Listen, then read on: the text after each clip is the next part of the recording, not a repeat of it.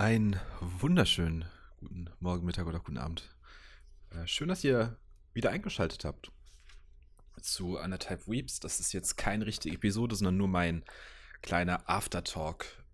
Ich wollte mich nochmal hinsetzen, nochmal ein bisschen über ein paar Punkte sprechen, die ich leider nicht erwähnt hatte bei der normalen Episode, weil sie doch sehr lang wurde. Ich habe gemerkt, hey, ähm, die war zu dem Zeitpunkt, als wir aufgehört haben, glaube ich, schon mindestens sieben Minuten länger als die davor längste Episode von anderthalb Weeps. Dementsprechend wäre das jetzt ein bisschen Quatsch gewesen. Ich war auch sehr unstrukturiert. Da werde ich gucken, dass ich bei äh, Made in Abyss in der Episode hoffentlich habe ich das auch eingehalten, den Vorsatz, äh, dass da ein bisschen mehr Struktur drin steckt. Aber NGE, ich muss noch ein paar Sachen ansprechen, denn äh, es ist natürlich jetzt ein bisschen albern, hier extra nochmal mich alleine hinzusetzen, aber äh, der Anime hat mich, wie ich erwähnt habe, sehr beeinflusst im positiven Sinne, also mitgenommen. Hm, mitgenommen ist, ist der falsche Begriff. Fasziniert ist wohl eher richtig. Die Akiano äh, einfach eine extrem faszinierende Persönlichkeit. Und es gibt auch ein paar Sachen, die ich gerne mal ansprechen würde. Ähm, das ist zum einen der generelle Artstyle, über den ich gar nicht gesprochen habe. Ähm, denn der Anime ist nicht wahnsinnig hübsch. NGE ist äh, natürlich gealtert. Man merkt ihm an, dass er kein frischer Anime ist, dass er kein 2015er, 2016er, 17er Produkt ist. Äh, er ist weit davon entfernt, so hübsch zu sein wie die anderen Animes, die wir äh, bisher besprochen haben. Aber, großes Aber, dafür äh, bringt er ganz andere Qualitäten mit, denn ähm, er hat unglaublich gutes Weltendesign, worüber ich nicht gesprochen habe. Äh, die Lore ist natürlich da, die hatten wir auch erwähnt, das Ganze mit den Schriftrollen äh, in, am Schwarzen Meer, am Toten Meer. Wir hatten ein bisschen über die letzten beiden Episoden gesprochen und wie das Design da ist. Aber ich wollte einfach nochmal erwähnt haben, wie unglaublich schön viele Szenen sind, äh, die davor schon passieren. Ähm, er ist ja sehr, sehr nah an Mobile Suit Gundam äh, Wing, was glaube ich, ist er dran. Also kam ja zeitlich, meine ich jetzt. Und er hat andere Qualitäten optisch. Er ist jetzt kein Anime, der glänzt mit, äh, mit, mit, unglaublich guten Kämpfen oder so, aber worin er wahnsinnig gut ist, sind einfach zum einen die Städte, die Standorte äh, an denen alles spielt, die technischen Geräte und vor allem die Angel. Ähm, die Angel sind für mich so der Hauptpunkt, den ich sehr, sehr zu schätzen weiß an NGE. Nämlich ähm, die Angel, wir hatten hier drüber gesprochen, wer wirklich gar nicht geguckt hat, macht das hier ganz hier für euch jetzt wahrscheinlich nicht ganz so viel Sinn, aber äh, die Angel sind halt quasi die Bösen. Und äh, na, die Bösen ist ein sehr relativer Begriff hier. Aber die Angel sind halt die Antagonisten zumindest gegen die kämpft die Menschheit. Und die Angel sind unglaublich faszinierend designt. Es gibt sehr, sehr, sehr, sehr viele mit sehr vielen verschiedenen Formen und Farben. Es gibt einen, der ist einfach so ein, so ein Prisma. Es gibt einen, dieser Leliel, dieses schwarze Loch ist faszinierend. Es gibt einen, der hat quasi Aerobic-Bänder. Das klingt jetzt blöd, aber äh, wer die Folge gesehen hat, weiß, was ich meine. Ähm, der hat eine, eine Aerobic-Bandwaffe. Mit der Leute umbringen kann. Es gibt den einen, der sich selbst quasi in, in andere äh, Leute einfügt, also so ein, einführt. Äh, unglaublich faszinierend. Also die Angels sind wahnsinnig toll. Äh, Liebe ich wirklich, wirklich, wirklich sehr. Ähm, und der Anime hat es auf eine ganz faszinierende Art und Weise geschafft, dieses Schulding noch mit reinzubringen. Auch darüber haben wir nicht gesprochen. Äh, denn die Jugend spielt ja generell eine sehr, sehr große Rolle in Neon Genesis Evangelion. Wir haben zum einen die ganzen Schülercharaktere, äh, die eine große Rolle spielen. Natürlich sind alle ähm, Children, ne, wie der Name schon sagt. Es sind eben noch Kinder, ähm, die dazu gebracht werden, diese, diese Evas zu steigen und da gegen die Angel anzutreten. Sind ja alle noch 14, wenn ich mich nicht komplett irre. Und dazu gehört natürlich dann entsprechend auch die Militärschule, an die die alle gehen, um eben herauszufinden, ähm, wer sich eignet für so einen EVA-Einsatz und äh, wer die alles steuern kann und wer dafür äh, kompetent genug ist.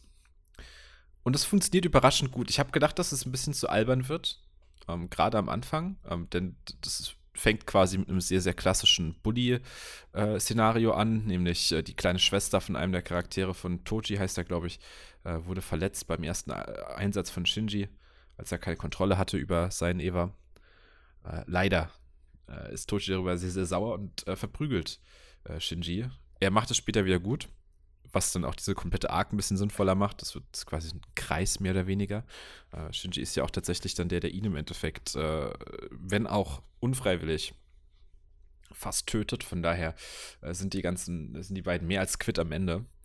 Ähm, aber das ist ganz, ganz spannend, wie sie es schaffen, da Charaktere zu basteln, die ich so nicht gewöhnt bin in Sachen Anime. Klar, du hast dieses ganze Schulding häufig. Du hast es auch häufig so, dass es sehr gut funktioniert. Ich bin zum Beispiel, auch wenn es sehr, sehr, sehr, sehr albern ist. Ich werde vielleicht sogar noch mal vorschlagen, aber wie gesagt, der Anime ist jetzt nicht wirklich die äh, absolute Krone der Schöpfung, aber ähm, ich bin ja schon ein Fan von Angel Beats, zumindest von Teilen von Angel Beats. Und da funktioniert das so der andere, bei dem für mich das ganze Schulding sehr gut funktioniert, weil sonst ist es häufig zu. Ah, was ist denn da für ein gutes Wort? Es ist zu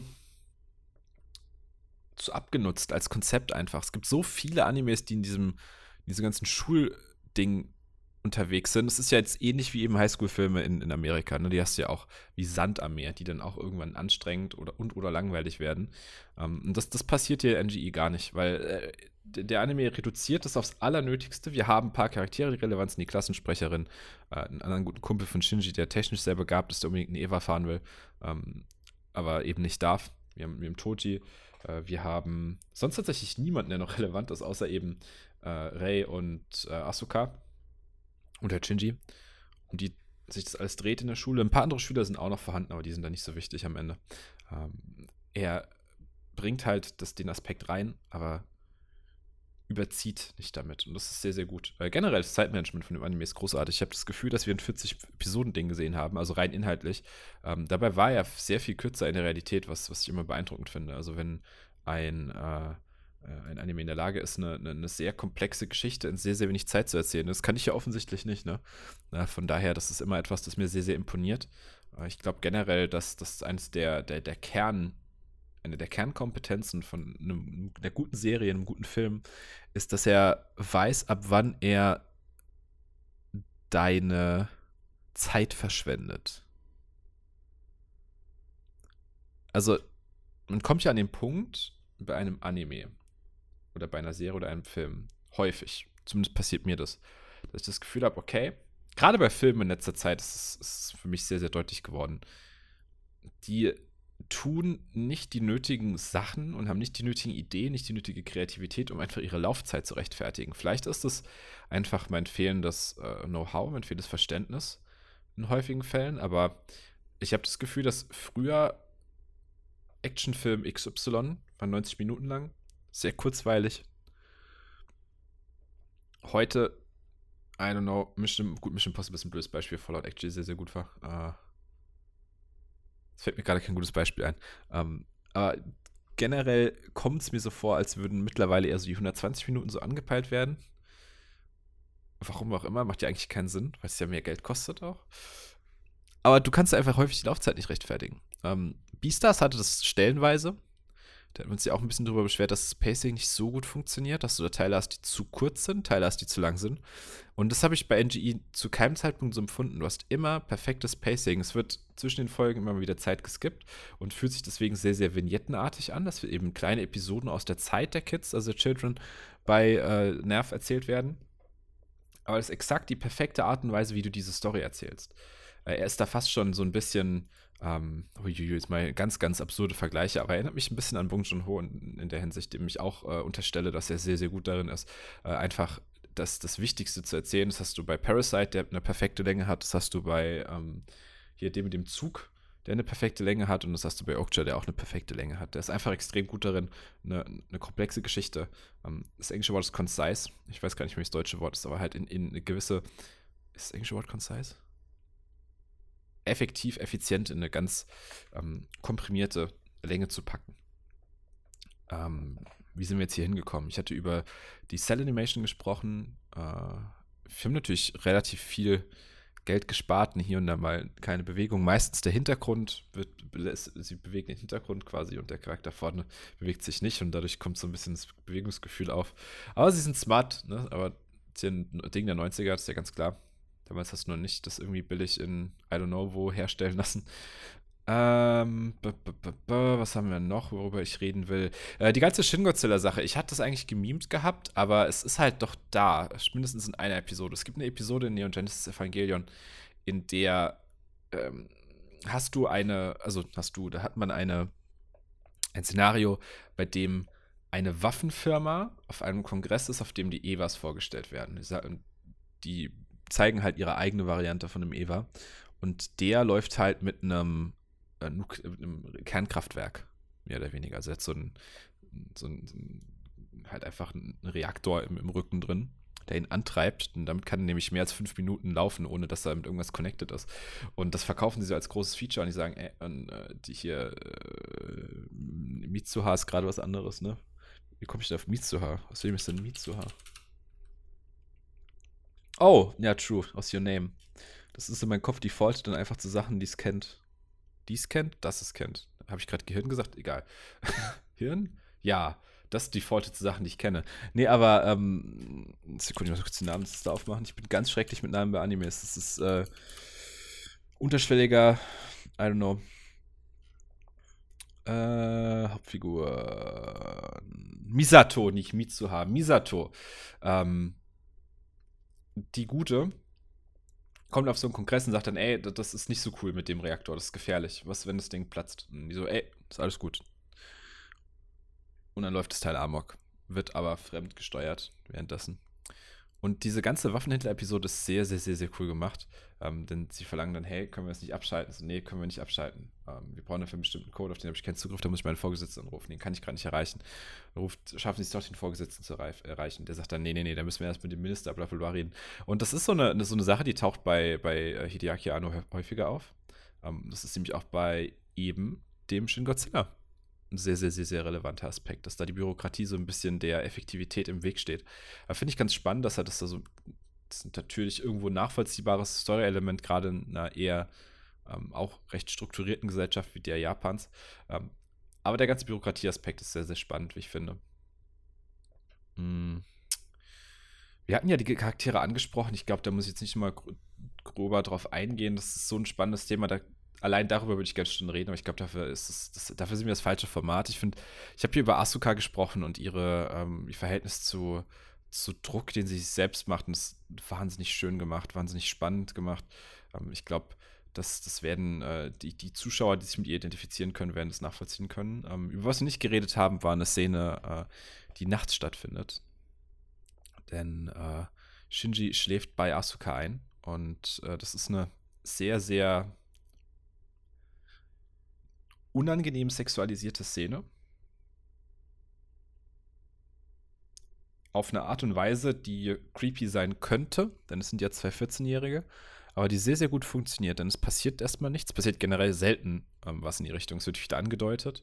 Wir haben mit Asuka ja einen Charakter, der sehr äh, erwachsen sein will, unabhängig sein will und sich dementsprechend dahingehend ein bisschen ausprobiert, aber nie die Eier hat, das durchzuziehen, durchzuziehen weil man dadurch eben merkt, dass, dass ihre wie sie sich nach außen gibt, sehr fake ist.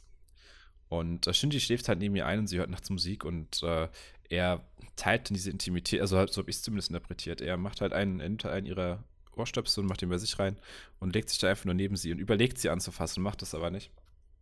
Und es ist eine, aus meiner Perspektive in dem Moment, eine sehr, sehr faszinierende Art und Weise, wie diese beiden Charaktere ähm, versuchen, Nähe zu teilen. Asuka, die sich eben komplett verschließt vor Shinji, wo wir später noch mitbekommen, dass sie ähm, eigentlich ihm näher kommen will, nicht mal auf eine romantische Art und Weise, sondern einfach generell nach Nähe sucht. Und das gleichzeitig Shinji als Charakter, der äh, stattdessen eher diese ähm, auch diese Nähe sucht, aber keinerlei Eier hat, ähm, das, das aktiv zu tun, sondern stattdessen sich eben äh, leider sehr, sehr creepy da gibt und eine sehr, sehr schlechte Charaktereigenschaft von sich selbst darstellt, die aber auch wieder viel über ihn aussagt. Und ein weiterer Moment, den ich unglaublich interessant fand, dahingehend, ist, ist ein Moment, in dem sehen wir ähm, Shinji, der sitzt einfach nur im Wohnzimmer von der Wohnung, in dem er mit Misato und mit äh, Asuka lebt. Da spielt er Cello und er ist recht gut am Cello. Und Asuka sieht ihn halt Cello spielen und sagt, ey, du bist ja, bist ja ziemlich, ziemlich, ziemlich gut. Und das ist faszinierend, weil du hast da Asuka, den Charakter, der davor zu keinem Zeitpunkt auch nur einen Millimeter Erfolg, äh, beziehungsweise einen Millimeter Lob in Richtung Shinji äh, zugegangen. Der Satz hat keinen Sinn ergeben. Der vorher Shinji never ever gelobt hätte, weil sie eben nur in diesem ähm, Eva-Kosmos miteinander zu tun hatten. Und da muss sie die Beste sein, haben wir im Podcast gesprochen. Ich hoffe, dass, das, dass ihr das so nacheinander hört oder so und das ja nicht ein paar Tage später. Aber ähm, ich wüsste selbst nicht mehr, wie ich es da formuliert habe. Ich glaube, ich habe da irgendwie gesagt, ähm, sie braucht eben Bestätigung äh, und es ist davon wirklich abhängig, weil sie sonst Angst hat, dass Leute nicht mit ihr reden, dass Leute nicht mit ihr zu tun haben wollen. Ähm, und deswegen killt es sie ja, dass Shinji besser ist als sie gegen Ende. äh, in der ganzen Eva-Sache. Und deswegen finde ich den Moment mit dem Cello-Spiel so schön, weil du da siehst, dass dieser Charakter auch da nochmal, ne, ähm, dass dieser Charakter nach Nähe sucht, dass sie versucht, Sachen zu finden, die sie an Shinji bewundern kann. Und dazu gehört eben dieses Cello-Spiel, weil Kunst generell ja schon was ist, das, eine, das ist eine Qualität von einem Menschen. So, wenn ich jemanden kennenlerne und derjenige ist sehr gut, gut in meinem Fall tatsächlich, ne, also Nonplusultra wäre natürlich jemanden zu kennen, der Filmschaffender ist. Leider ist das ja bei mir nicht der Fall. Ähm, optimalerweise ein smarter, guter Filmschaffender. äh, äh, mein, meine Arroganz spricht aus mir, glaube ich. Äh, nee, aber äh, wenn, wenn ich jemanden kennenlerne und ich, ich, ich kriege dann mit, okay, derjenige oder diejenige ist, ist, zeichnet. Muss ja nicht mal überragend gut sein. Der oder diejenige zeichnet oder spielt ein Instrument. Eine gute Freundin von mir auf der Schule, mit der ich leider nichts mehr zu tun habe, äh, war, hat Geige gespielt. Die war unglaublich gut. Äh, aus meiner, gut, ich habe keine Ahnung vom Geigenspiel. Vielleicht war sie unglaublich schlecht und ich habe es einfach nur nicht realisiert.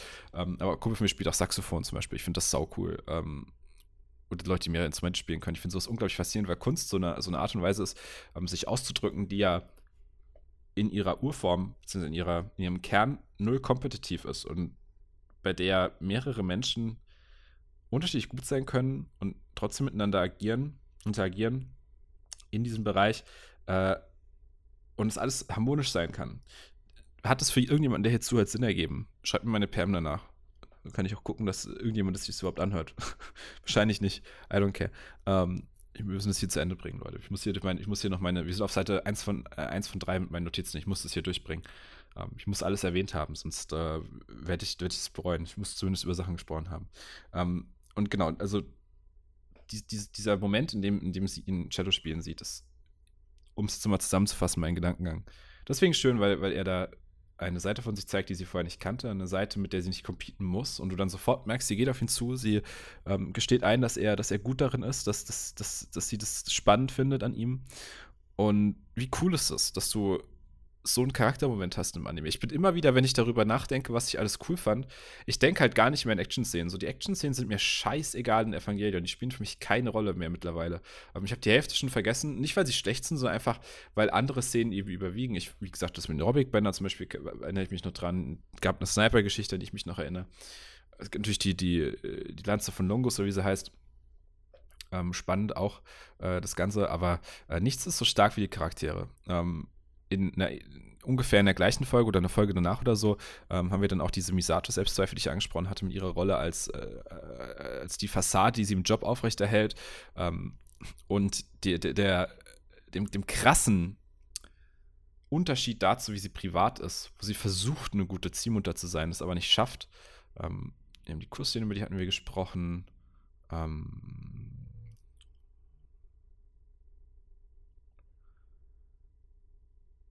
das hatten wir jetzt auch. Leliel hatten wir besprochen. Ja, ich glaube, nach hinten raus habe ich dann ein bisschen mehr versucht, äh, Zeug zwangsläufig zu erwähnen, aber.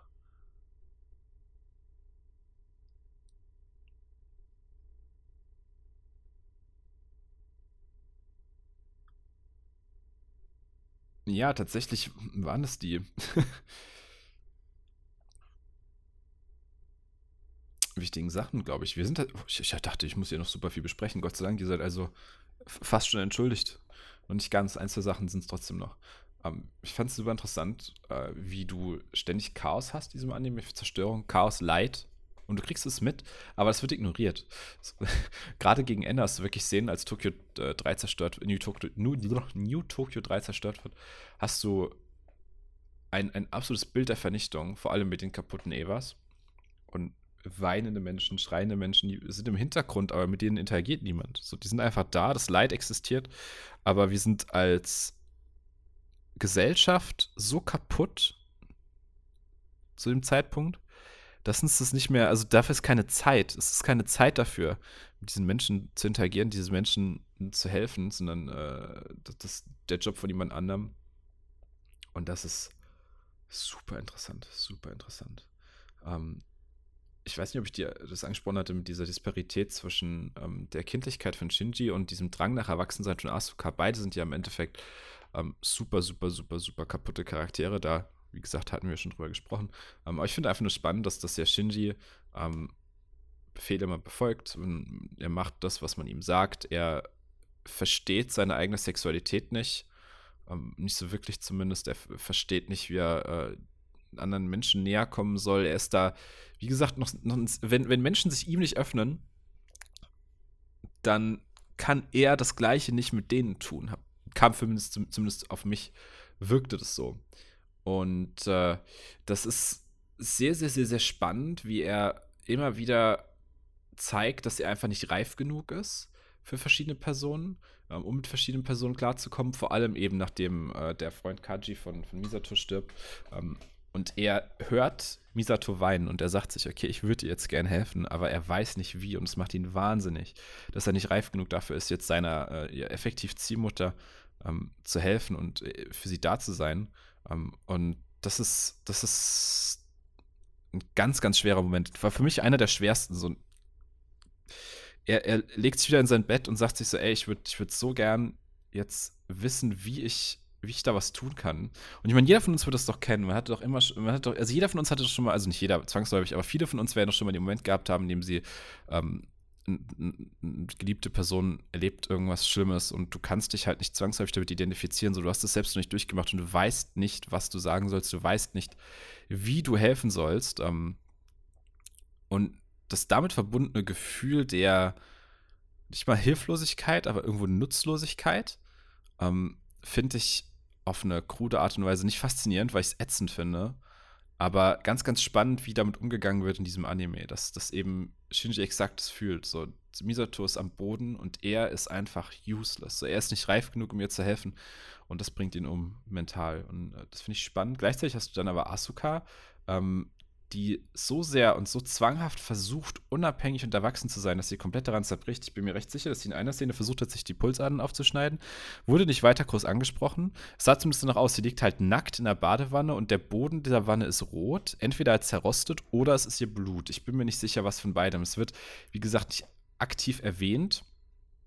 Fand ich aber auch super spannend. Und dann am Ende sehen wir dann nochmal diese Familie, diese Asuka, Misa Misato und äh, Shinji äh, Dynamik, die dann einfach kaputt ist. Ähm, weil Asuka eben daran gescheitert ist, sich zu öffnen. So, sie, sie kann andere Menschen scheinbar nicht mehr in ihr Leben lassen. Sie hat zu viel Angst davor, was passiert, wenn sie jemanden an sich ranlässt und dann nochmal enttäuscht wird mit ihrer Mutter damals. Sie ist gleichzeitig aber auch äh, zu sehr darauf fixiert, erwachsen und reif zu sein, um, jemanden, um sich emotional auf jemanden einzulassen, scheinbar. Das gleiche ist bei Shinji irgendwo auch der Fall, aber umgedreht. So, er ist nicht erwachsen genug, um sich zu öffnen und äh, auf andere Leute einzulassen. So wirkt es zumindest auf mich, kann man natürlich auch völlig anders interpretieren. Finde ich auch spannend, was ihr über die Charaktere denkt. Ähm.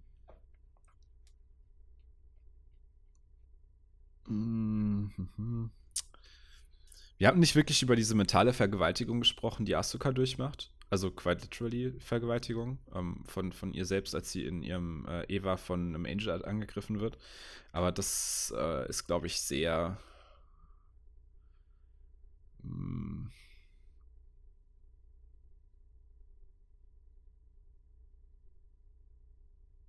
na, ich glaube, das führt jetzt ein bisschen zu weit.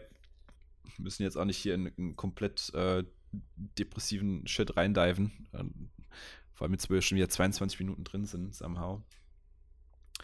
Über das Igel-Dilemma hatten wir gesprochen. Äh, ich kann nur noch mal erwähnen, was für ein Gott äh, Hideaki Anno ist. Schaut euch äh, Shin Godzilla an. Ich weiß, ähm, die ganze Godzilla-Thematik ist für viele Leute ein bisschen befremdlich. Ich bin da ähm, eher der Weirdo als jemand, der es cool findet, im Gegensatz zu Leuten, die es nicht cool finden. Und das ist auch völlig okay, weil ich verstehe, warum Godzilla eher so eine Nischensache ist. Wird es wahrscheinlich auch immer bleiben. Aber äh, Shin Godzilla ist, in, ist auf äh, Amazon Prime und äh, gönnt euch den, wenn ihr mal Bock habt, was, was ganz anderes zu sehen und ein Film, der in Japan zu Recht ultra gehypt ist und ultra beliebt ist. Hat er ja, wie gesagt, den, die japanische Variante vom Oscar gewonnen. Der lohnt sich wirklich, der lohnt sich wirklich. Und äh, das ist so mein abschließendes äh, Statement. Ich, ich liebe äh, Evangelion, ich liebe Shin Godzilla, ich, ich liebe Hideaki Anno einfach generell. Der Mann ist, ist äh, amazing. Äh, schaltet auf jeden Fall dann beim nächsten Mal wieder ein.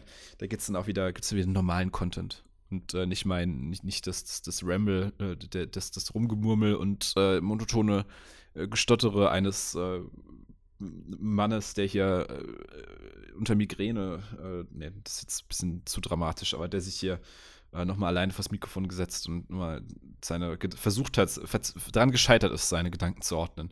Ähm, ich wünsche euch allen noch einen schönen restlichen Tag oder eine gute Nacht, je nachdem, wann ihr das hört. Und äh, wir hören uns dann hoffentlich, in der nächsten Episode wieder. Bis dann.